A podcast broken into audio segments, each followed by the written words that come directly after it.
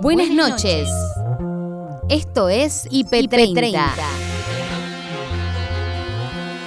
En 30 minutos te voy a mostrar lo mejor de la programación del día.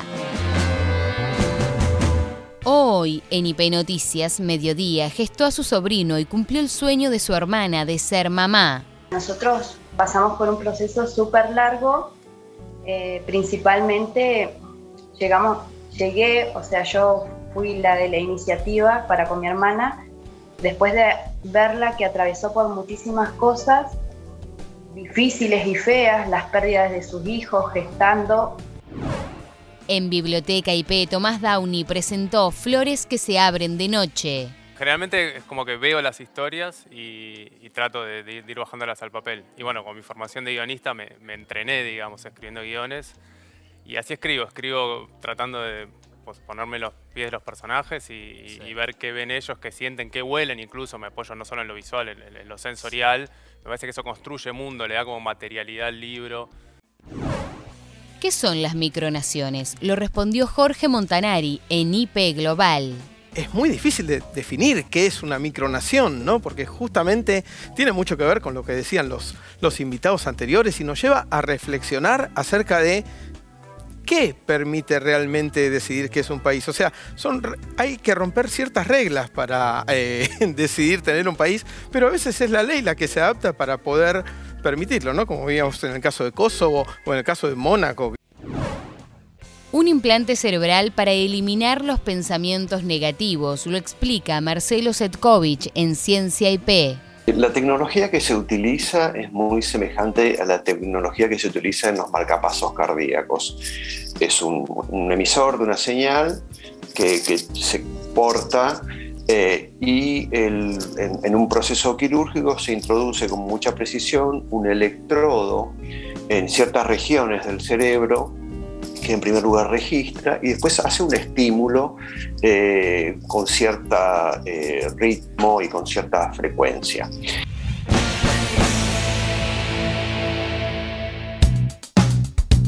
Lo importante de la jornada en IP Noticias Noche con Martín Bustamante. Para entender un poquito más lo que sucedió en Roma durante este fin de semana y lo que puede llegar a ocurrir durante los próximos días en la COP26, esta cumbre de cambio climático que organiza la Organización de Naciones Unidas en eh, Glasgow, en Escocia, lo vamos a saludar eh, a la analista político. Estamos en línea ya con Daniel Rosso. Daniel, ¿cómo te va? Buenas tardes. Martín Bustamante te saluda. ¿Cómo estás, Martín? ¿Cómo te va? Buenas tardes. Bien, bueno, muchas gracias por atendernos. Eh, recién estábamos haciendo un repaso, ¿no? Por lo que nos dejó esta, esta cumbre. ¿Considerás que es importante que finalmente parte de los reclamos que hacía la Argentina empiecen a tener algún tipo de respuesta? Mira, me, parece que sí, que es muy importante, porque además uno dice eh, el G20 y eh, en principio puede pasar que no quede claro qué es el G20. Bueno, el G20 reúne a, las principales economías del mundo a tal punto que representan en conjunto más del 80% del PBI mundial, el 75% del comercio mundial y alrededor y, tienen en sus territorios alrededor del 60% de la población del planeta, por lo cual estamos hablando efectivamente de un punto de 20 países con mucha con mucha influencia a nivel planetario.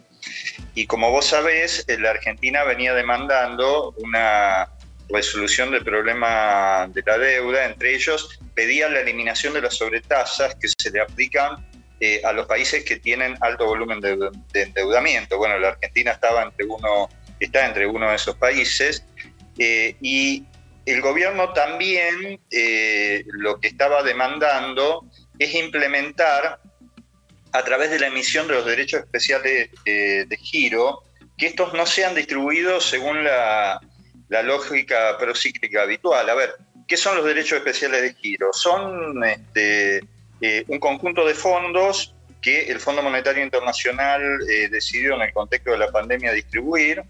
Eh, ahora, el tema es que esos derechos especiales de giro se distribuyen según la lógica de la cantidad de inversión que cada país tiene en el Fondo Monetario Internacional.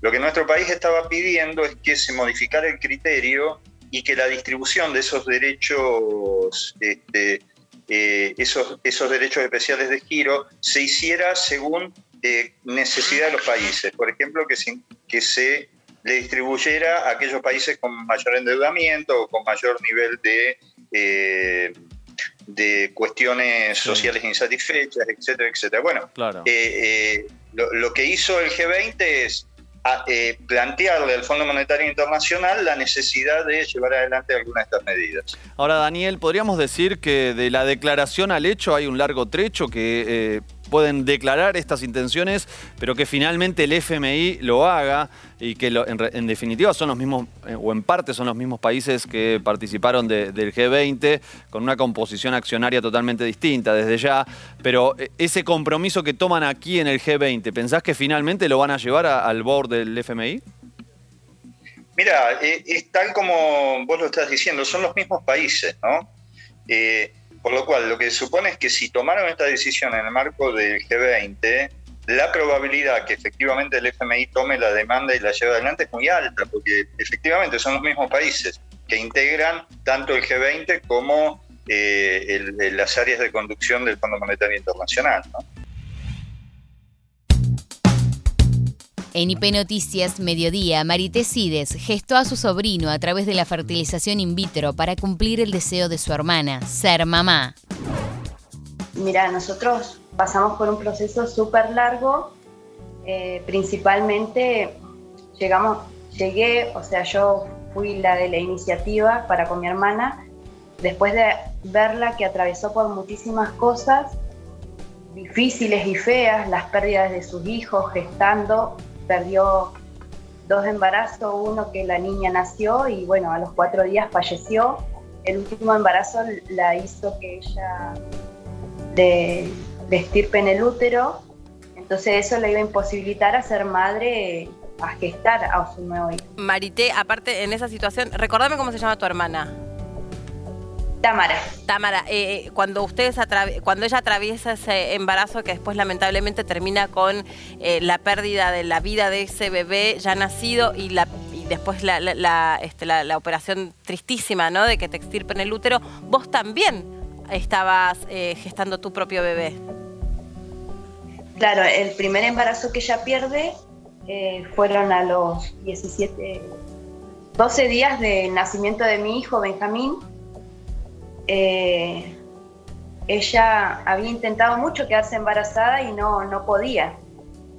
Luego de que mm, yo me quedé embarazada, al tiempo ella se queda embarazada y bueno, que estábamos casi un embarazo de diferencias de meses, pero a la par. Cuando nace Benjamín, a los 12 días, eh, ella le tienen que hacer una cesárea de urgencia y bueno, nace Iris y a los cuatro días fallece. Qué tremendo momento. Y cómo, y, qué doloroso, porque vos también estabas eh, feliz por lo que vos estabas viviendo y al mismo tiempo desgarrada por lo que le estaba pasando. Pero al mismo tiempo, tal cual. Con Tamara somos dos mujeres, eh, somos cuatro hermanos, dos varones y dos mujeres. Pero ella es como es, es, más, es dos años más grande que yo, pero es todo para mí. O sea, es mi hermana, estuvimos todo el tiempo juntas, nos consultamos todo, es como que somos muy unidas en ese sentido. Marité, ¿y cómo? En el 2016. Sí. En el 2016 ella vuelve a quedar embarazada naturalmente.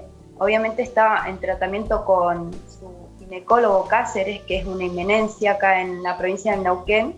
Tiene la clínica donde hicimos todo el tratamiento. Y él le había propuesto hacer esto pero le dijo, vamos a agotar todas las instancias naturalmente y luego vamos a ver cómo se puede seguir. En el 2016 vuelve a quedar embarazada y lo vuelve a perder a las 18 semanas.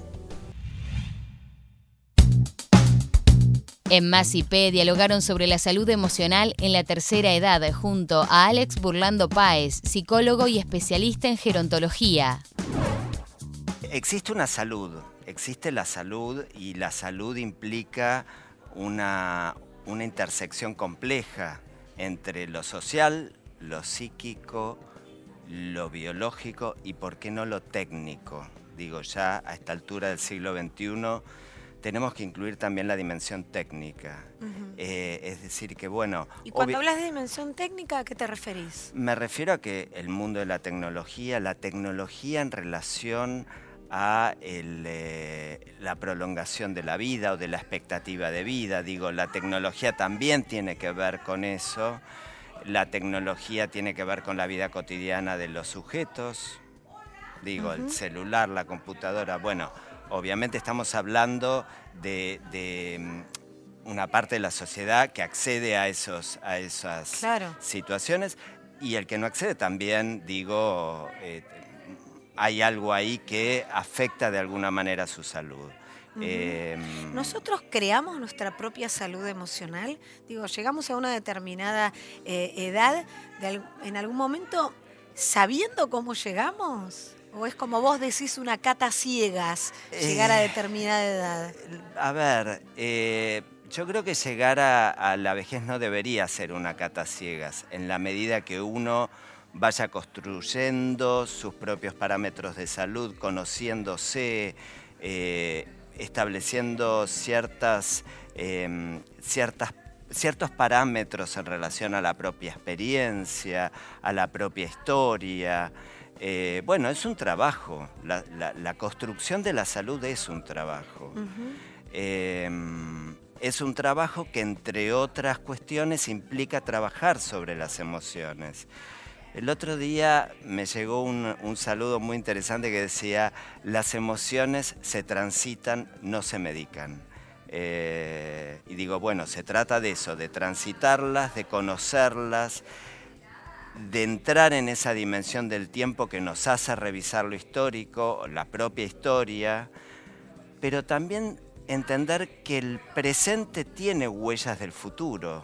Es decir, así como la historia tiene huellas de nuestro presente, y en ese punto digo quienes formamos parte del, del campo de la salud mental o trabajamos en relación a la salud mental, siempre proponemos revisar las cuestiones históricas para ver qué de esa historia aparece en el presente, qué de esa historia hace síntoma, qué de esa historia produce sufrimiento.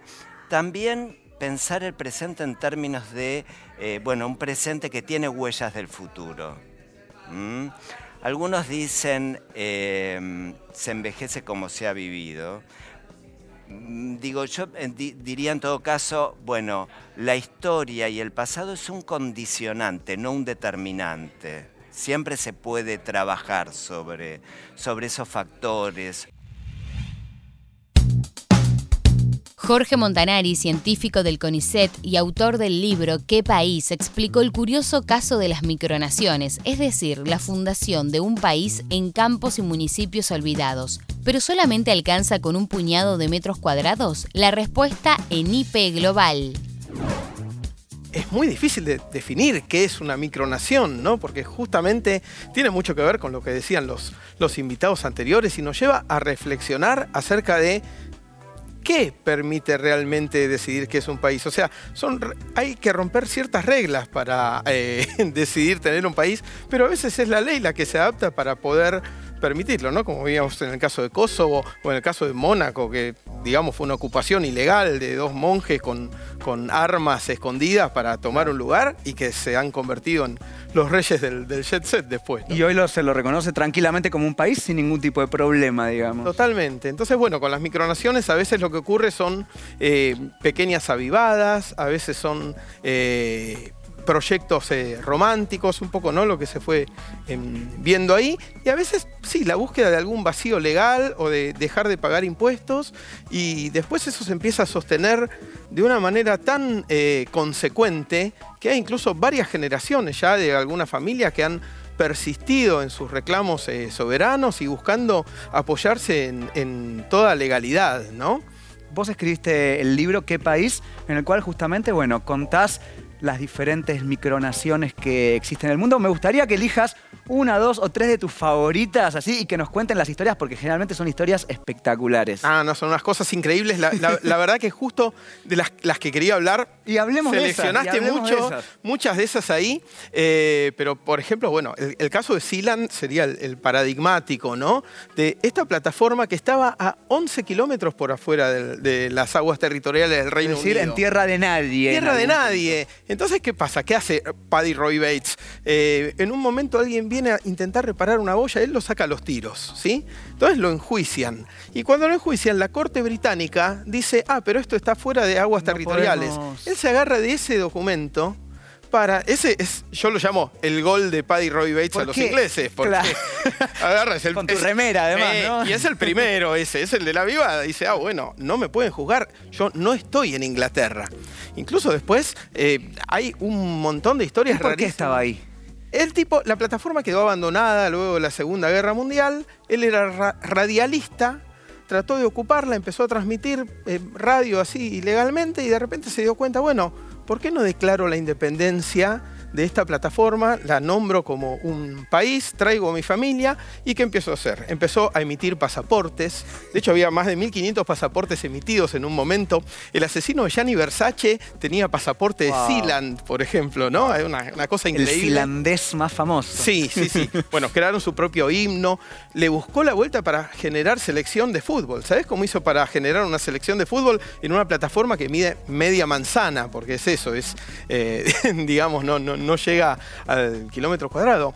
Eh, fue a Dinamarca a buscar un equipo de la B, donde sus jugadores daneses jamás iban a ser convocados para la selección, les ofreció la doble ciudadanía a todos, y entonces los hizo empezar a jugar como selección, unido a NFBOR y a CONIFA y a todas las organizaciones que tienen por fuera, de la, FIFA, ¿no? Donde juegan los países también de los que hablaban los invitados anteriores, ¿no? Que no tienen reconocimiento todavía de la ONU. Usan un implante cerebral para eliminar los pensamientos negativos y así prevenir la depresión. Pero ¿cómo funciona? La explicación por Marcelo Setkovich, psiquiatra y director médico de INECO en Ciencia IP. La tecnología que se utiliza es muy semejante a la tecnología que se utiliza en los marcapasos cardíacos. Es un, emisor de una señal que, que se porta eh, y en, un proceso quirúrgico se introduce con mucha precisión un electrodo en ciertas regiones del cerebro que en primer lugar registra y después hace un estímulo eh, con cierto eh, ritmo y con cierta frecuencia. Eh, desde hace ya algunos años sabemos que esta metodología que se denomina Deep Brain Stimulation o estimulación cerebral profunda se utiliza en diversas condiciones. La primera condición en la cual se ha utilizado es en la enfermedad de Parkinson, en la cual en casos resistentes a los tratamientos demostró eh, una gran eficacia. Eh, sabemos que la depresión es un azote que afecta a casi 400 millones de personas eh, en el mundo y lamentablemente eh, los abordajes terapéuticos usuales son altamente efectivos, incluyendo la psicoterapia. Siempre es importante mencionar esto, ¿no? el, tratamiento de salud mental siempre es un, abordaje interdisciplinario en el cual los, los, psicólogos y los psiquiatras trabajamos en, en, equipo, de forma interdisciplinaria, pero hay un porcentaje de las personas que no responden a los tratamientos disponibles, a ninguno, y que pasan mucho tiempo eh, atravesando cuadros depresivos resistentes que no remiten. Entonces, en ese contexto, y después de muchos años de estudiar la neurobiología de la depresión, la depresión en un aspecto es una enfermedad que tiene que ver con ciertos circuitos cerebrales cuya funcionalidad está alterada. Entonces, se postuló la posibilidad de, estimular eh, algunas regiones cerebrales y se hicieron los primeros estudios y efectivamente eh, la estimulación cerebral profunda demostró eficacia en cuadros depresivos refractarios. Insisto en este punto, son personas que no respondieron a ningún tratamiento y que han pasado mucho tiempo, años, atravesando estados depresivos. En este caso, este estudio eh, tomó un circuito en particular, que es el circuito que tiene que ver con un fenómeno psicopatológico, decimos psicológico muy característico de la depresión, que es la rumiación negativa, que es una distorsión cognitiva en la cual las personas con depresión solamente ven los aspectos negativos de las cosas y sobre todo ven los aspectos negativos de sí mismos, lo cual está en el seno del procesamiento, yo digo, psicobiológico de la depresión. Hay que entender siempre que estamos transitando entre la psicología y la biología. Tenemos un, no, pensemos, no pensamos que la mente esté escindida del cerebro, pensamos que la, la mente de alguna forma radica en el cerebro. Y este estudio demostró esto, la capacidad de mejorar las rumiaciones negativas y eso se tradujo en una mejoría clínica de los pacientes. Este, este eh, abordajes neuroquirúrgicos de la depresión hay desde hace muchos años, pero el, implante de, estimuladores profundos es una cosa que de los últimos 10 o 15 años que está mostrando resultados promisorios. Por supuesto, es necesario aclarar que estamos hablando de una indicación que está reservada a muy pocos casos de personas que no responden a ningún eh, tipo de tratamiento. En Biblioteca IP, el escritor y guionista Tomás Downey nos contó detalles sobre su nuevo libro, Flores que se abren de noche.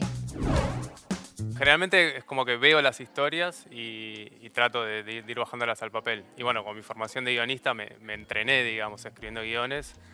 Y así escribo, escribo tratando de pues, ponerme los pies de los personajes y, ver qué ven ellos, qué sienten, qué huelen, incluso me apoyo no solo en lo visual, en lo sensorial me parece que eso construye mundo, le da como materialidad al libro. Trato de que el lector se, se meta lo más posible, que sea como inmersivo la, la es, lectura. Es inmersivo, ¿no? Es como que hay, por ejemplo, el primero de los cuentos, ¿no? De flores que se abren de noche. Eh, que se llama así, por cierto, este, es muy impresionante todo ese delta, cómo se va colando ¿no? en la fatalidad. ¿Podemos decir que tu literatura está vinculada con, más que con el terror, con, con cierta fatalidad? Puede ser, es algo que está siempre, como hay un riesgo sobre ahí como rondando a los personajes, siempre hay algo, siempre hay un equilibrio que se rompe y que los personajes tratan de, restablecer de alguna manera.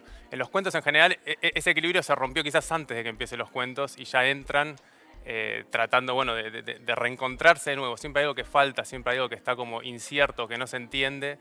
Eh, y sí, siempre están como perdidos de alguna manera, tratando de entender qué les pasa, ¿no? Siempre el misterio principal es qué les pasa a los personajes. Total. Eh, y al mismo tiempo hay eh, en estos cuentos, cuando, cuando te leía pensaba en que estamos en un tiempo en el cual este esta literatura de género, por llamarla de alguna manera, está en boga con, con, grandes plumas, sobre todo femeninas, ¿no? Estamos hablando de Mariana Enrique, Samantha Schweblin, de Ariana Harwicks.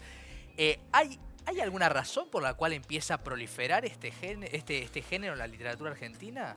Eh, a ver, por un lado, creo, que como la, modernidad trajo muchos cambios y muy rápidos, hablando de Internet, digamos, el, mundo cambió rápidamente y estamos todos tratando por ahí de, encontrarnos, de ver qué pasa con todo esto, hacia dónde estamos yendo.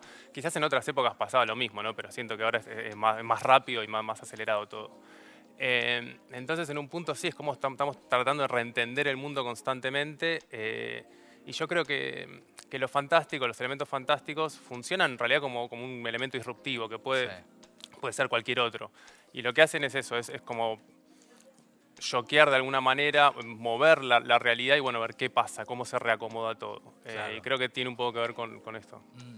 Eh, es cierto que, sobre todo en este libro, no en el anterior, no en el lugar donde mueren los pájaros, pero sí en Flores que se abren de noche, eh, los cuentos tienen como una, un espíritu estadounidense, casi digo norteamericano, perdón, estadounidense. Eh, en cuanto a, la extensión, en cuanto a la profundidad, en cuanto a que hay prácticamente un mediometraje, ¿no? Si querés. Sí, eh, los pensé un poco así, incluso podrían ser como capítulos de series, ¿no? Esta, extensión de 40, 50 minutos.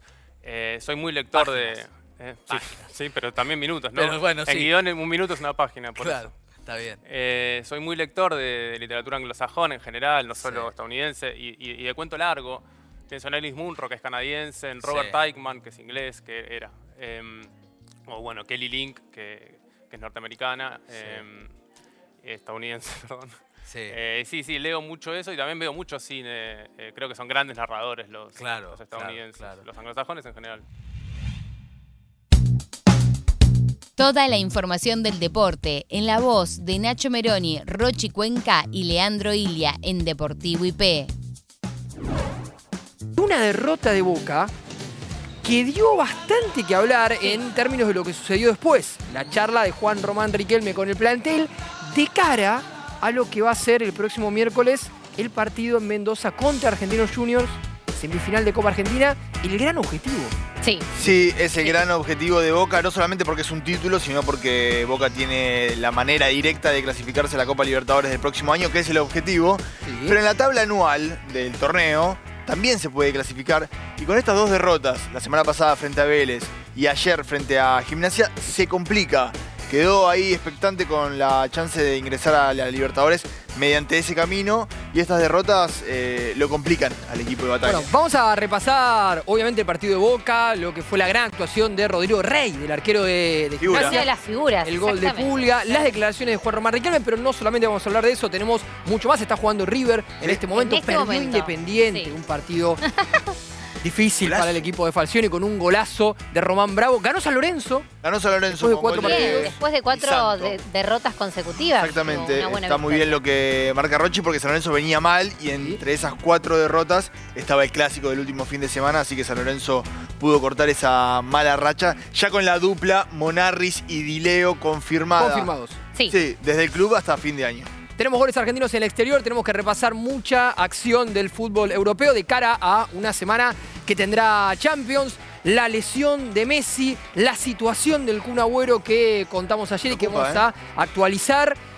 Mucho, mucho tenemos hasta las 11 de la noche, pero vamos a empezar con esto. Si les parece a todos ustedes, vamos a arrancar repasando lo que fue la derrota de Boca, la derrota del equipo de Sebastián Bataglia contra Gimnasia Esgrima La Plata con los homenajes a Diego, obviamente, la presencia de Dalma y la acción de la bombonera. Sí, una noche muy emotiva, Dalma en el campo de juego, Boca y Gimnasia. Y la primera acción clara que iba a determinar el triunfo en este ¿A caso. dónde fue? ¿A dónde fue? Una Rarísimo. salida rarísima, desafortunada la decisión de, de Rossi, por supuesto. De ir al piso, de jugar con los pies. Exactamente, porque salió lejos Además, fíjate que y porque cuando. va al piso. Exactamente, que al, al segundo que hace eso empieza a hacer así, no, con la mano, ya De sabía claramente que lo que había hecho era una acción justa de penal. Excelente Carbonero en la jugada, en la intervención, rapidísimo el colombiano. Y mejor Pulga Es uno Rodríguez. De los puntos altos del equipo de Gorosito y excelente el Pulga con la asistencia y después con el gol. Y lo que acabamos de ver fue una de las más claras que tuvo Boca, el remate de Almendra, remate que todos pensábamos que entraba y ya cuando esa bocha no entraba nos imaginábamos después que sería un partido difícil. Bueno, lo dijo Riquelme, ¿no? Exactamente. Que se imaginó cuando la de Almendra no entró que la noche venía medio complicada. Venía complicado. Sí, porque Boca jugó muy mal en el primer tiempo, después en el complemento hizo los méritos suficientes como para empatar al menos el partido, tuvo muchísimas situaciones. Ahí fue donde Rey se transformó en figura y acá la expulsión de Pipo Gorosito, Ariel Penel dijo que esta patada de almendra no era para expulsión, sí para amarilla, lo que desató la bronca del banco de gimnasia. Claro, Gorosito que pedía la roja y le valió la expulsión. Se fue con algún Director técnico. No, Pipo. Sí. La Brian. Aleman, amonestado en la primera parte, recibe la segunda tarjeta amarilla. Acá vemos la primera amonestación. Estas También. son las tarjetas que los jugadores después lamentan, ¿no? Cuando. Sí, pero para mí la primera tarjeta amarilla no era para, para amonestar. Interpretó Penel que sí, que estaba haciendo tiempo y demorando el juego. Y en la segunda no lo toca. El intento de Vázquez. Pavón que no puede llegar a desviar ese tiro cruzado.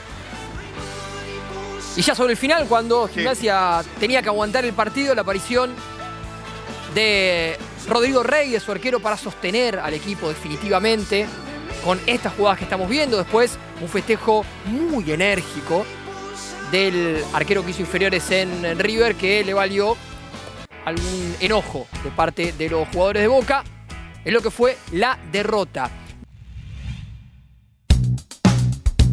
Cerramos el IP30 de domingo con el nuevo lanzamiento musical de Marisa Monte y Jorge Dressler en una canción con perfume de verano, Vento Sardo. Vento que levanta onda que carrega o barco que ondula o mar.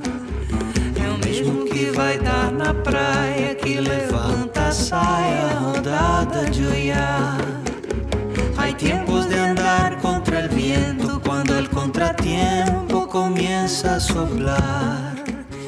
Então o vento que é de aragem bate no varal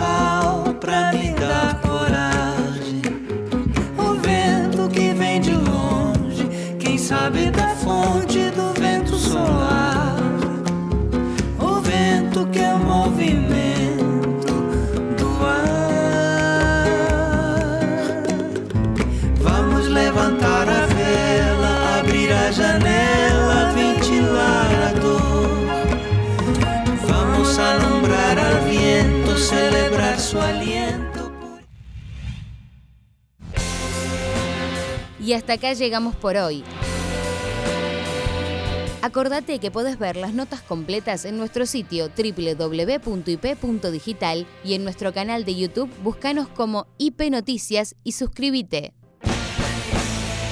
Esto fue IP30. Hasta la próxima. Buenas noches.